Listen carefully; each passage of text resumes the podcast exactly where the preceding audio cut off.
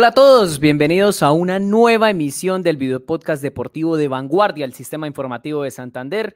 Saludamos a todos los que nos ven a través de YouTube, Facebook y las demás plataformas, así como a quienes nos escuchan a través del canal de Spotify de Vanguardia y las demás eh, plataformas eh, que tenemos. Eh, hoy, quinta jornada de la Copa del Mundo. Brasil y Portugal no fallaron, sufrieron de lo lindo para ganar pero eh, lograron sumar los tres puntos que a la larga era el objetivo y arrancaron con pie derecho. Y ya vamos a saludar a mis compañeros Tatiana Niño, Néstor González, ¿cómo me les va? Me imagino que alegres por la victoria de Brasil, ¿no? Hola, muy buenas tardes para usted, para Néstor, para todos los usuarios que hasta ahora nos sintonizan y que también nos van a estar escuchando de manera diferida hasta a través de nuestro Spotify y de nuestras plataformas, como usted lo mencionaba. Pues yo creo que voy a, empezar siendo un poquito polémica, porque hoy sí vengo bastante polémica. Yo creo que... ¡Ay, Dios mío! yo creo que sí, pues estamos contentos con el triunfo de Brasil, no tan a gusto con el resultado con el que terminó Uruguay, pero yo esperaba mucho más de Brasil. Contra Serbia esperaba por lo menos una goleada. Entonces, yo sí estoy un poquito inconforme por el resultado como tal en cuanto a los goles, aunque también hay que tener en cuenta que acorralaron bastante al equipo serbio, ¿no? Y Serbia, Serbia jugó bien, de todas maneras, se defendió, aguantó 65 minutos más o menos, ¿o no, Néstor? Cordial saludo, Sergio, Tatiana, a todos los usuarios.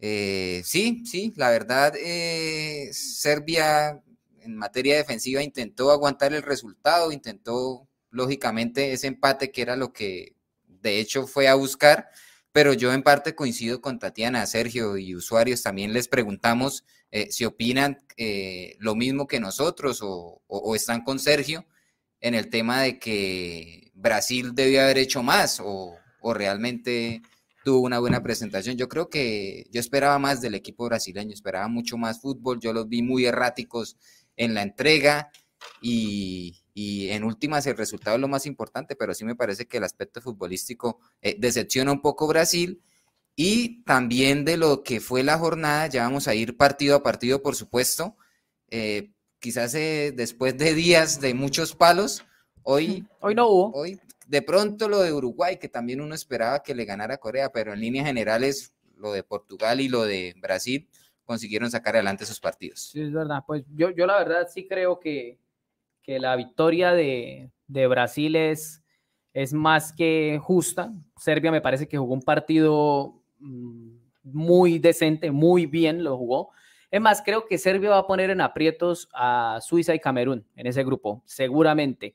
Le tengo incluso un poquito más de fe que Suiza para clasificar, a pesar de que Suiza ya arrancó hoy con pie derecho, pero es que Serbia ya enfrentó al rival más duro del grupo, que es Brasil. Y por momentos daba la sensación de que Serbia podía empatar el partido. Cuando iban 1-0, incluso tuvo una jugada ahí en el área que saca Marquinhos de la raya prácticamente y logra evitar el empate. Y luego, obviamente, Richarlison con una genialidad, una maniobra acrobática eh, le da la victoria ya al 2-0, ahí ya como que se calmó un poco la cosa. La noticia también del momento es que Neymar salió lastimado, ¿no? En su tobillo lo tuvieron que cambiar. Hay unas imágenes que ya están rodando por ahí en redes de la manera como se le, se le dobla, cómo se le tuerce el tobillo y realmente es preocupante porque Neymar es un jugador que habitualmente le cuesta este tipo de lesiones.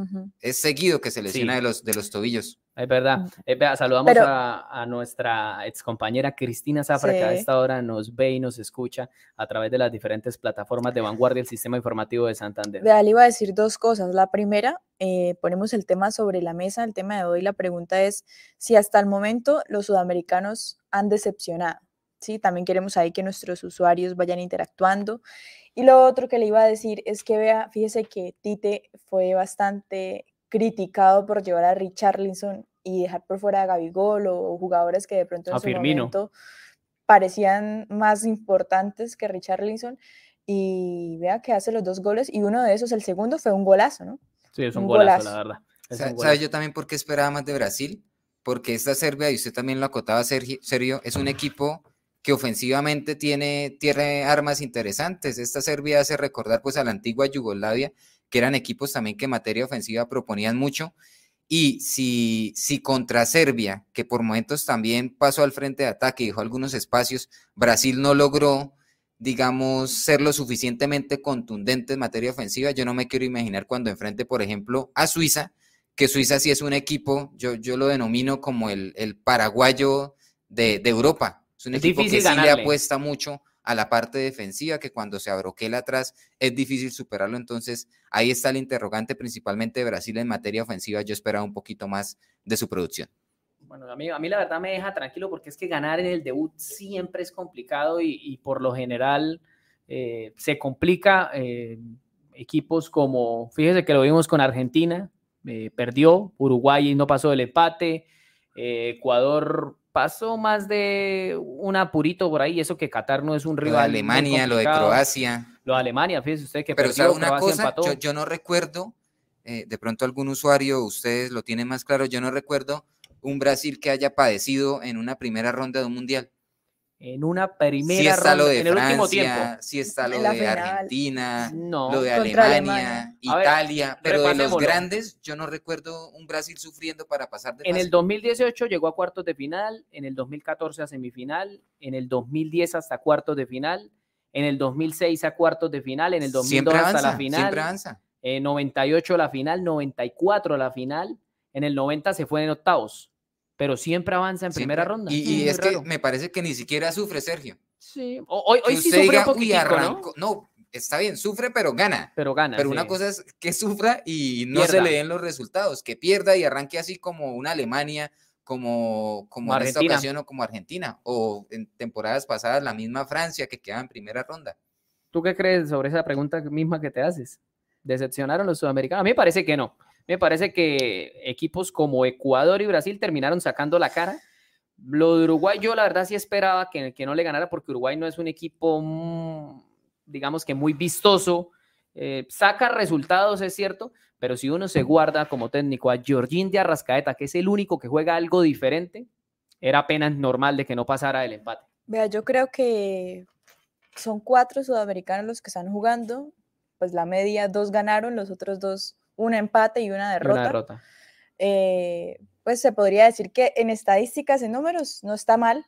pasaron raspando en números. pasaron raspando en números. Ahora en juego. Ahora en juego y en lo que yo esperaba por lo menos de selecciones grandes como Brasil y Argentina, no estoy satisfecha. En Argentina, claramente, pues todos sabemos por qué, una derrota contra un equipo que pues uno no veía como grande y Brasil lo que le mencionaba, sí, ganó, jugó bien, pero es que tiene muchas figuras dentro de su equipo, muchas formas más para pasarle por encima a un equipo como Serbia, por lo menos una goleada, lo que yo esperaba, así como lo hizo em, el rival de Costa Rica, que también pues podemos decirlo que en términos, guardando las proporciones, podría verse como un duelo parecido, ¿no? Una, una selección grande de historia contra una selección pues más pequeñita, más discreta. Eh, claramente que cada una de las dos, en los dos casos tienen diferentes formas de juego, pero yo esperaba muchos más en cuanto a los goles de Brasil, muchas más llegadas en cuanto a Brasil. Em, pero no solamente llegadas, sino que fueran certeras, porque pueden disparar muchas veces al arco, pero mire que hubo una oportunidad que tuvo Vinicius Junior ahí en la puerta del arco y la desperdició. Sí. Entonces, yo sí espero... Estuvieron un poco erráticos los brasileños. Espero un poco más eh, en el tema de los goles, que también en este mundial están contando, hay que tenerlo en cuenta. Entonces, en números, hasta el momento están pasando los sudamericanos, pero en cuanto al tema del juego, a mí se me queda faltando un poco. A mí me parece que, que, Tite se equivoca en el tema del planteamiento, porque juega con un solo volante de marca. Envía arriba jugadores como Neymar, vea, fueron titulares, Neymar, Richarlison, eh, Rafinha y Vinicius Junior, son jugadores los cuatro de perfil totalmente ofensivo, los cuatro.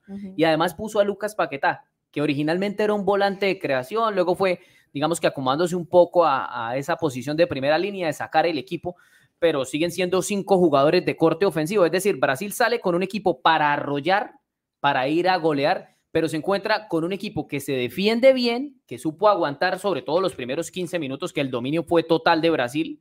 Eh, yo creería que un equipo que se hubiese defendido eh, como Costa Rica, se hubiera comido cinco tranquilamente en los primeros 30 minutos, fácil porque Brasil fue un, huracán, lo atacó muchísimo. Pero, pero no estuvieron pero finos. se defiende bien, no estuvieron finos. Brasil no estuvo fino en la parte de adelante. Y ahora también, eh, para seguir con el tema de la pregunta de si decepcionaron o no los sudamericanos en estos primeros partidos del Mundial, eh, por ejemplo, Ecuador, el primer tiempo me parece que fue muy interesante. En el segundo queda en deuda.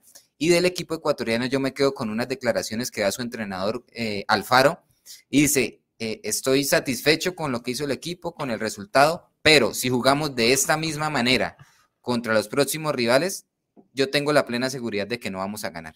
Ya de ahí da señas de que lógicamente el equipo no le gustó de a mucho el funcionamiento. Lo de Uruguay realmente fue muy pobre contra Corea hoy, muy pero muy pobre. Dos llegadas en los palos y por momentos el equipo coreano le manejó las acciones mediante la posesión de balón. Y el, equipo coreano llegó también, incluso pudo anotar. De Argentina, ¿qué podemos decir de Argentina? Ya todos sabemos. Sí. Fue la gran decepción de los sudamericanos en esos primeros encuentros. Y Brasil, eh, quizás es el punto, diría yo, más altico, pero con muchas eh, dudas, creo yo, Sergio, Tatiana y usuarios, en materia ofensiva. Me parece que hace falta un poco aceitar esas piezas para ver un Brasil mucho más arrollador de lo que también los mismos brasileños esperan. Pero ¿no les parece a ustedes de que eh, es un error eh, amontonar tanto atacante y no tener, digamos, un jugador, otro volante ahí en primera línea que ayude a organizar? Es que, el tema es que, claro, claro, el tema es amontona muchos jugadores adelante, pero son futbolistas de vértigo, de velocidad, ninguno de ir con... Eso, eso sí le, hace, le hizo mucha falta al equipo brasileño para también eh, hacerse cargo del partido mediante la posesión del balón, que es algo que por momentos sabe hacer muy bien España y por momentos sabe hacer muy bien eh, Inglaterra, Francia y la misma Alemania. Bueno, para la gente que nos está escuchando de manera diferenciada, que de pronto no se vio los compromisos hoy, vamos a repasar pues los resultados de, hoy 23 de noviembre, eh, cómo terminaron eh, los partidos del ¿Madrugaste a ver Suiza? No, Suiza Camerún, no. me ofende la pregunta, me ofende la pregunta. 1-0, ¿no? Eh, empezó con el partido entre Suiza-Camerún, como usted lo dice, deme por acá. Ese, ese partido tuvo una particularidad, ¿no? El jugador de Suiza que marca el gol. Es de Camerún. Bolo es nacido en Camerún. Sí. Y pues hizo toda su carrera, pasó al Basilea, luego estuvo en Alemania, por ahí en el Schalke 04 y en el Borussia Mönchengladbach, si no estoy mal y ahorita está jugando en Francia, en el Mónaco. Eh, pero fíjese usted lo, particular, ¿no? Eh, no termina, termina haciéndole el daño tanto así que no celebró el gol. Sí, y una Suiza, una Suiza, digamos, que no es tan fuerte en materia ofensiva, generalmente apuesta más por, por el orden táctico, por defenderse y salir de contraataque. En esta ocasión contra Camerún, eh, por instantes le tocó asumir ese protagonismo de ir a buscar el partido y, y en líneas generales me parece que lo ganó bien, sin, sin sobrarle mucho, pero es que también Camerún no es que haya opuesto demasiada resistencia. Pero Camerún tuvo algunas opciones de gol por ahí, ¿no? Sí, también. A, mí, ahí, sí los dejo comentar a ustedes. No, pero a mí, me quedó la sensación de que un empate habría sido lo justo. Obviamente, el fútbol es un deporte que nunca es justo, eh, porque gana es el que hace los goles, así no haya hecho mucho por el partido, pero Camerún lo intentó. La verdad, por momentos yo pensé que le iba a empatar a Suiza. Sí. Sí, tuvo varias opciones de gol, sobre todo ahí sobre el final. Mm, pero bueno, lo que pasa es que, obviamente, lo que usted decía, ¿no? El orden, el orden defensivo de Suiza. Históricamente ha sido así. Después del partido de las 8 de la mañana, Uruguay ante Corea del Sur empataron sin goles. Eh, a las 11 de la mañana se jugó Portugal ante Ghana. Ese estuvo buenísimo. Estuvo bueno. 3-2 quedó el partido con un... ¿Te gustó Portugal? Sí, mire que Cristiano Ronaldo se convirtió en el único jugador en la historia en marcar en los cinco mundiales que ha disputado. Sí, gran dato. Hoy lo hizo, hoy lo hizo de penal y de hecho el técnico de, de Lleva ocho goles, ¿no? En mundiales. El técnico de Ghana después dio unas polémicas de, declaraciones en las que dice que el penal se lo regalaron a Cristiano Ronaldo. Pues saben algo, a mí sí me parece que se lo regalaron. Para mí no era penal, pero, pero en el primer tiempo hay un gol que hace Cristiano y se lo anulan. Y se lo anulan. y el árbitro se inventa la falta. Sí, Algunos dirán, bueno, compensó. O sea, así como le quitó, después le dio. Me parece a mí. Eh, bueno, y el, la jornada cerró con el partido entre Brasil y Serbia, que quedó dos, sol, dos goles ante cero que marcó Serbia. Bueno. Bueno, el tema de, Portugal, eh, lo de Cristiano, es, ese dato es magistral, ¿no? Cinco, Es el único No lo ha logrado ni Pelé. Ninguno. Nadie, ni Maradona. Pelé marcó en cuatro mundiales cuatro mundiales. Hay otro, hay varios jugadores que han marcado en cuatro, pero en cinco ninguno. Y ni siquiera Messi lo podrá igualar. A menos de que Messi aguante hasta el 2026, ¿no? Que pues dijo que supuestamente se. Es que el tema también pasa por ahí. Disputar cinco mundiales. Sí. Eso ya es un logro gigantesco. Es que y el otro es que en todos consiga marcar. ¿Quiénes son los que han disputado cinco mundiales? Ya lo hemos di- dicho acá varias veces. Hay Antonio Carvajal, el arquero, obviamente no iba a marcar. mexicano Sí, en, la década de los 50. Rafa Márquez también disputó cinco mundiales. Ese sí más reciente, el Y era último de defensor. 2018. Era defensor, le quedaba complicado. Lothar Matthews, ese Mm. sí podía haberlo hecho, pero no lo logró. Eh, También decir que, que Lothar eh, en su momento era un volante Se siguió retrasando de armado y después un volante más como de marca y hasta terminó de defensor central. Casi termina jugando de arquero, Casi, ¿no? sí, Bueno, un- una temporada más iba Llevamos arco. esos tres y se le unieron eh, Memo Ochoa ahorita, Sí, que es arquero, obviamente tampoco lo iba a hacer. Messi, pero Messi en el 2010 no marcó gol. No marcó ningún gol en ese mundial. El año en el que lo dirige Maradona. el año en el que lo dirige Diego Armando Maradona, hoy ya eh, no, no están, se encuentra en este mundo. Eh, bueno, eh, lo del tema de, de Cristiano, ¿te gustó Portugal en líneas generales o no? sí, me gustó Portugal, me pareció, aunque hay que tener en cuenta que gana, los equipos africanos casi siempre corren más, ¿no? Sí. Tienen mayor físico que, que Portugal, pero me pareció un equipo que no es lo que siempre se solía ver en Portugal, que es cristiano dependiente, ¿no? Digamos que esta vez... Lo que pasa es que también tiene, fueron- tiene buenos jugadores. Sí, ¿no? tiene buenos jugadores y fueron superiores a, a su rival, a pesar de que el equipo, de que el partido estuvo disputado y estuvo bueno. ¿no? Sí, hasta, el minuto 60 y pegue fue que empezó a resolver el tema. Todos los goles fueron en el segundo tiempo. Sí. Le costó bastante, a pesar de que llegaba, pero no era lo suficientemente claro para superar a Ghana. Sí. Bueno, a mí la verdad sí, sí me gustó Portugal. Me parece que con el fútbol que demostró hoy, mm, no, no hablo de que sea candidato, pero tiene con qué pelear. Sí. Tiene con qué pelear. Me- Saludemos me por acá a la gente. Sergio. Saludemos por acá a la gente, Jorge Eliezer. Jorge Ya le Eliezer- sigo. Jorge Eliezer Apache Díaz Jorge dice. Eliezer. "Es un Juan Darío mundial de Preciso- Pimiento fútbol". preciso también. estaban llamando. Un ¿Cómo? mundial de sorpresas, sí dice también Wilfredo Carvajal, Richarlison Sí. hizo dos goles siendo asistidos por Vinicius. Juan Darío Pimiento Dice ya conectado. Beto Dan, Ecuador, excelente equipo. Brasil hoy merecía ganar por más, pero esto se debe al arquero de Serbia que salvó a algunos. Argentina, esperemos el sábado levante su juego y poder ver al gran Messi. Uruguay siempre lo mismo, un equipo de solo correr, poco fútbol. Y me dice Beto eh, que el gran, pro- el gran problema de Ecuador es, es en el partido contra Qatar. el equipo de Qatar fue que se conformó después del, del dos, dos goles por cero. Vea, ya hoy podemos eh, revisar todas las tablas de clasificación de todos los equipos Sí. porque ya se jugó pues la primera fase. Vamos a, a- revisarlas. En el grupo, En el A. grupo A, el primero es Países Bajos con tres puntos, después le sigue Ecuador con tres puntos también. Los dos van como igualados porque en diferencia de gol tienen dos cada uno. Sí, tiene más dos. Eh, Senegal es tercero con cero puntos, menos dos en diferencia de gol y de último Qatar igualmente con cero puntos y menos dos en diferencia de gol. En el grupo B el primero es Inglaterra con tres puntos, cuatro goles a favor. Eh, Gales le sigue con un punto, después Estados Unidos con un punto y el último es Irán con eh, cero puntos y menos cuatro goles. Sí. En el grupo C, el primero es Arabia Saudita con tres puntos, le sigue Polonia con uno, México con uno y Argentina con cero.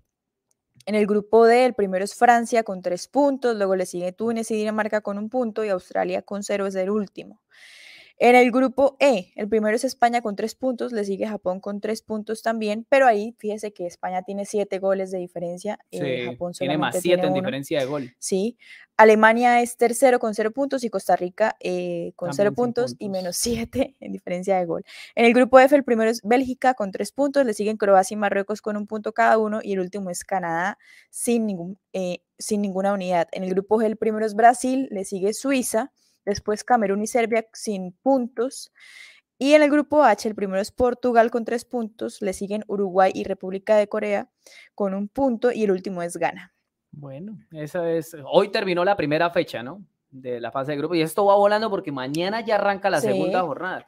Hay un partido a las 5 de la mañana para que Tatiana madrugue. Gales-Irán. Sí, voy a madrugar. Imagínense ese partido. Gales-Irán. Yo creo que tienen que estar agotadas las boletas, obviamente. Oiga, y fíjese que, que se ha dicho algo eh, que está pasando en el Mundial de Qatar y es que hay poca asistencia, pero la FIFA quiere maquillar esos resultados, esos aforos que entregan después de cada partido. Entonces a cualquier eh, citadino que ven por ahí en Qatar le dicen, tome, le regalo esta camiseta de Argentina, le regalo esta camiseta de Brasil, póngasela. razón, yo en, la celebración, entra al estadio. en el partido de Argentina, yo veía tenían más pinta de árabes los que tenían la camiseta de, ¿De Argentina? de Argentina que cualquier otra persona. Sí, y de hecho hay muchos videos de pues, compañeros periodistas que ven gente con camiseta de Argentina, eh, esperan que hablen español y les preguntan, hey, no sé qué, fulanito, tal cosa. Yes, yes, yes, yes, y siguen caminando. Entonces, pues, datos importantes y curiosos que están pasando Ese también. es el en- problema en- de en la- hacer un mundial en un país que no es futbolero. Ujú. Esas son las consecuencias. Bueno, mañana, como les decía, arranca la segunda jornada, ¿no? Y ahí hay muchos que se juegan la vida, hay muchos que podrían decirle ya definitivamente adiós eh, a cualquier opción de, de clasificar. A las 5 de la mañana, Gales irán por el grupo B.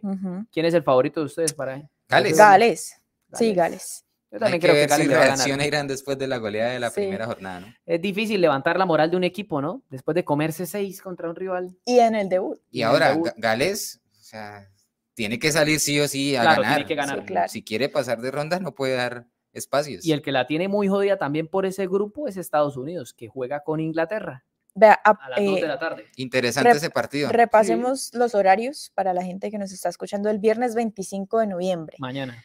Abre eh, la jornada, como usted lo decía, a las 5 de la mañana Gales-Irán. Después a las 8, Qatar va a enfrentar a Senegal.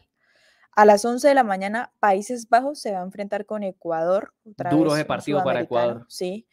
Y a las 2 de la tarde se cierra la jornada con Inglaterra, Estados Unidos. Está buena, está buena Yo la creo que jornada. Ecuador le puede plantar cara al equipo de, de Países Bajos. Mm, Sí. Yo con un empate en ese partido me, me daría por bien servido para Sí, los un empate sería muy bueno, pero yo creo que tiene como Ecuador plantarle cara. Después de lo que vimos de Países Bajos, sí. Sí, sí, sí. La verdad que yo, yo esperaba mucho más de Países Bajos ante Senegal. Y fíjese que terminó pidiendo la hora. Claro, ganó 2-0 y demás.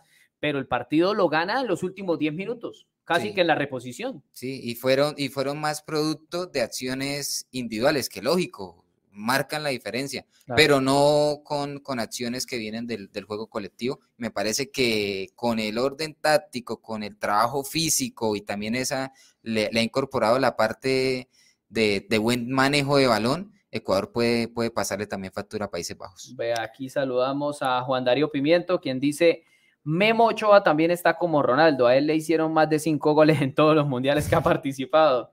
Eh, y agrega, mañana clasifica Ecuador, le gana a Países Bajos. María Alejandra Estupiñán dice, el sábado a las 4 de la tarde estarán llorando los argentinos de Girón. Ja, ja, Ahí Beto está. Dan. Y Beto Dan le Ahí está. responde, lo veré apretando. Ahí está una ¿de- de dónde- dónde es descripción, señor? Bustos. ¿dónde es Ah, que no, vive? sí, sí, no, no, no, pero no lo dice por mí, se lo dice por, por No, Beto pero Dan. entra dentro de ese Sí, grupo cabe también. cabe el No, no, cabe. no. O sea, yo, por ejemplo, yo le hago fuerzas a todos los sudamericanos. Hoy me alegró muchísimo lo de Brasil y le hice una fuerza bárbara a los uruguayos. Es que cuando no está Colombia le toca a uno a, a- aferrarse a cualquier avión ahí.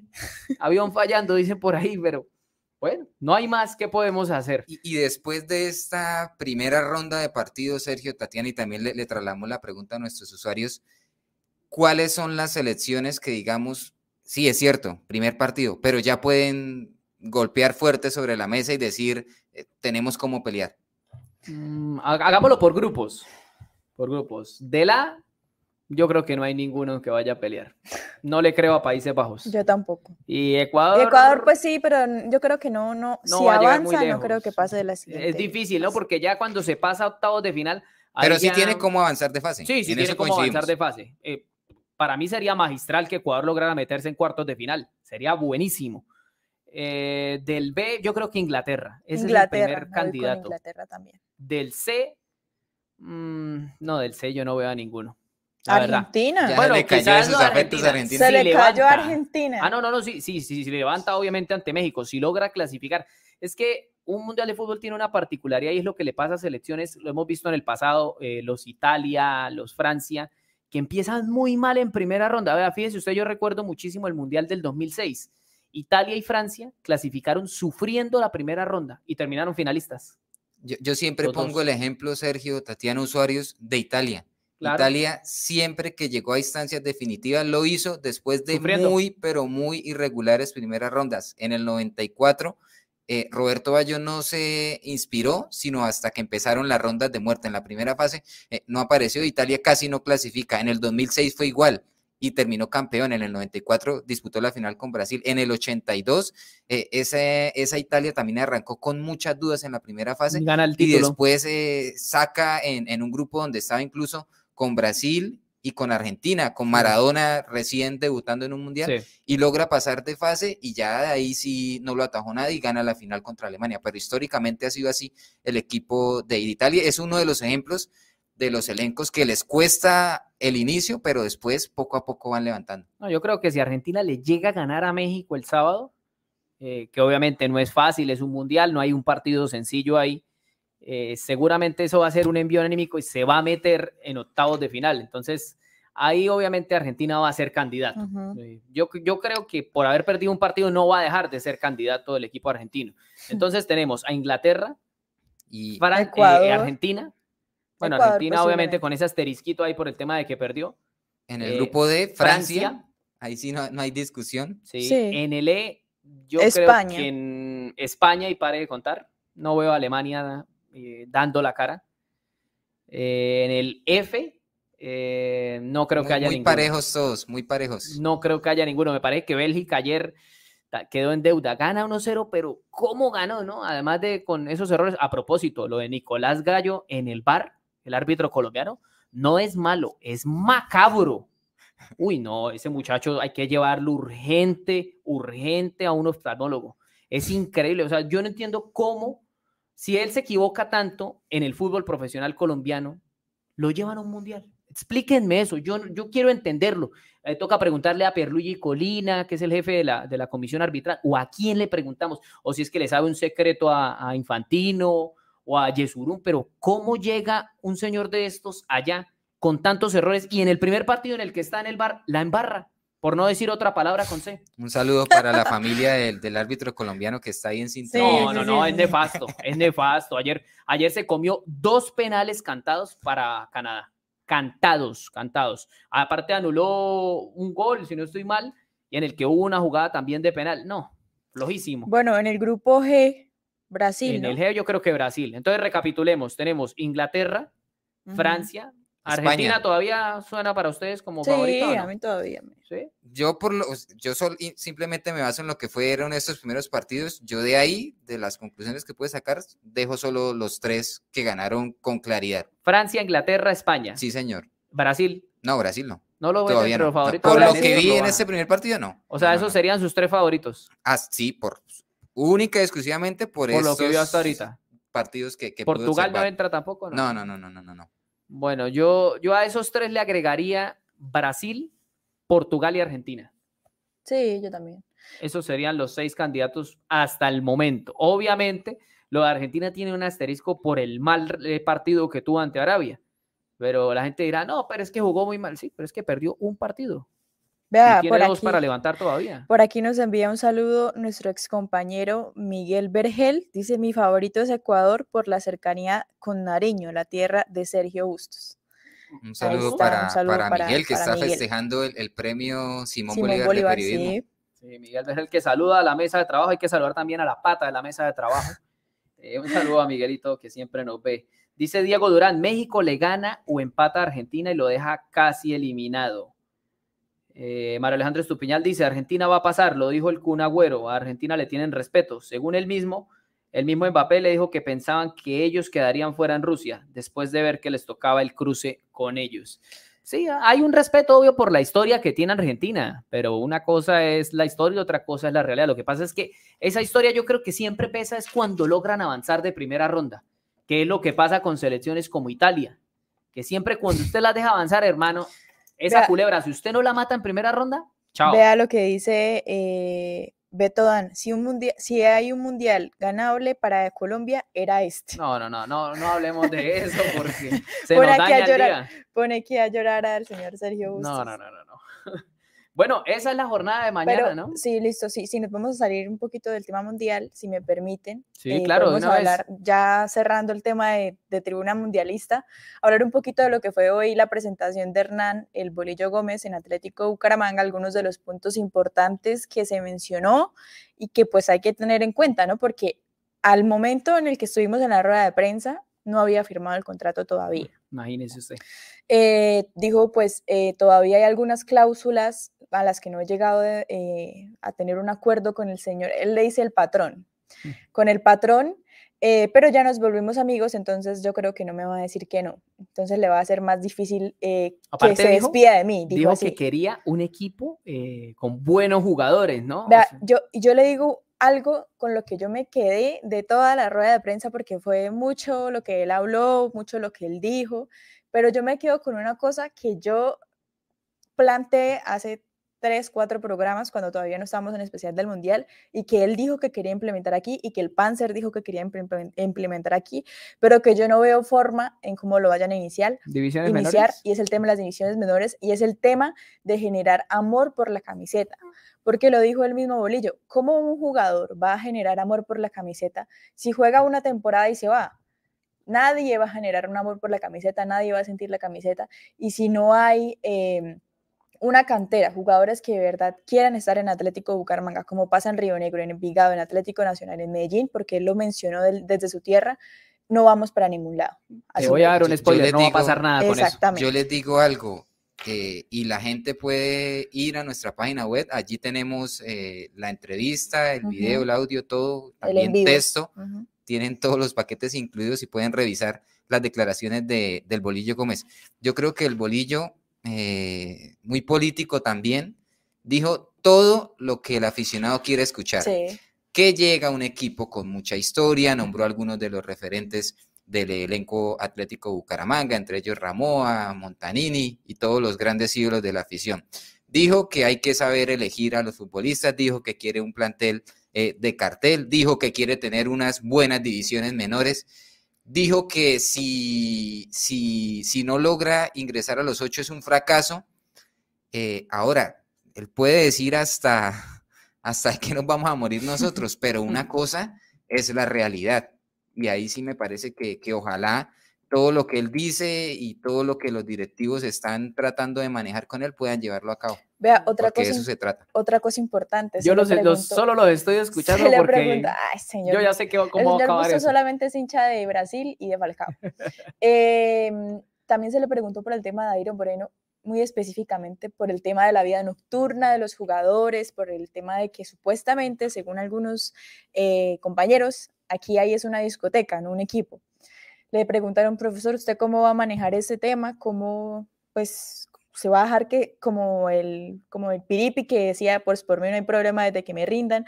Y él dijo, apenas estoy llegando y yo tengo algo claro, yo no saco a los jugadores, ellos mismos se sacan ellos mismos son los que se labran su camino, porque la vida del fútbol no es solamente dentro de la cancha y eso es algo que está dentro de la cultura en Colombia, que el jugador no piensa futuro cuando se retire, lo dijo muy claramente. Él vive su momento, disfruta su momento, pero cuando no piensa cuando llegue su retiro, cuando llegue su edad eh, tope para jugar, ¿qué va a hacer? Entonces, yo no voy a sacar a los jugadores, ellos mismos. Bolillo, es muy exigente en ese tema. sí. Bolillo exige que, los jugadores estén enfocados única y exclusivamente en el tema deportivo. y hay un tema eh, también con lo que él dijo, ¿no? Que quiere jugadores de calidad para armar, un buen equipo. Entonces ahí uno se pregunta, eh, bueno, ¿y los que están, sí aplican para eso? Vea, y yo... Eh, él dijo, hay una buena nómina, pero hay que reforzarla. Hoy me quedó sonando mucho el tema de las divisiones inferiores porque se le preguntó, de hecho desde aquí, desde esta casa periodística se le preguntó, pero profesor, ¿cuáles divisiones inferiores si es que no existe ninguna? O sea, ¿dónde las van a sacar? Como dice Néstor, fue muy político, que sí, que hay que implementarlas, pero ¿dónde está la materia prima? O sea, ¿dónde están los jugadores sub-20, sub-17, sub-15 que va a formar? Lo que sí hay que mencionar es que hoy se vio por primera vez desde el 2021 que Nicolás Hernández ganó el reality fútbol de Santander Hoy por primera vez se le vio entrenando en Atlético Bucaramanga, de manera diferenciada, pero se le vio. Solamente, y recordemos que fueron dos, dos ganadores, solamente está él. Mm. Desde el 2021, que fue cuando ganó eh, el reality. Es que las posibilidades que se le dan a los jugadores jóvenes en Santander eh, para Atlético Bucaramanga son muy poquitas, esa es una realidad. Pero yo, yo creo que esto es, es más de lo mismo, ¿no? Eh, seguramente van a traer cuatro o cinco jugadores. Yo no creo que Bucaramanga vaya a armar un super equipo como quizás se le entendió un poco a Bolillo, que quiere jugadores eh, de categoría y demás. Y otra cosa, yo recuerdo que el presidente Jaime Díaz Quintero había dicho eh, hace unas semanas, antes de que se diera lo de Bolillo y demás, que estaban armando el equipo con la luz verde del que iba a ser el técnico. La pregunta del millón, ¿ese era Bolillo en ese momento? Yo creo que no. Creo que no. Estoy casi seguro que no era Bolillo el que estaba dando la luz verde. Pero bueno, amanecerá y veremos. Y yo presiento que si a Bolillo le va bien, que no va a llega No ha pasado, pero va a pasar. No va a pasar nada con ese equipo, lamentablemente, porque las cosas, obviamente, ojalá yo me equivoque, me tenga que comer las palabras, me las comería feliz. Ojalá que yo esté equivocadísimo y que Bolillo arme un super equipo y que traigan a buenos jugadores y Bucaramanga clasifique y pelee título y vaya a Sudamericana y todo lo que quieran. Pero el, el, pasado inmediatamente anterior nos indica que siempre se termina repitiendo la historia. Esa es la triste y dura realidad. Néstor, Tatiana, llegamos así al final de Tribuna Mundialista. Nos veremos mañana, si Dios lo permite, con un nuevo capítulo. Va a estar, ¿no? Eh, ahí, se comprometió, ¿no? ya se comprometió. Nos veremos mañana. Ya se comprometió. Chao, Tatiana. Nos veremos y nos escucharemos también mañana en nuestro programa de video podcast. Un saludo a todos los usuarios que se conectan eh, de manera diferenciada también, que no estén en Spotify. en Spotify, en todas nuestras plataformas. Y pues que no se despeguen de nuestros contenidos digitales y de nuestra edición impresa. Chao, Néstor. Nos vemos en la próxima. Chao, Sergio, Tatiana, usuarios. Ahí seguimos siempre pendientes del, del deporte y ahorita más que nunca del tema mundial. Y a todos ustedes, señores usuarios de Vanguardia, el sistema informativo de Santander, nos veremos en una próxima emisión aquí en Tribuna Mundialista. Un abrazo para todos. Chao, chao.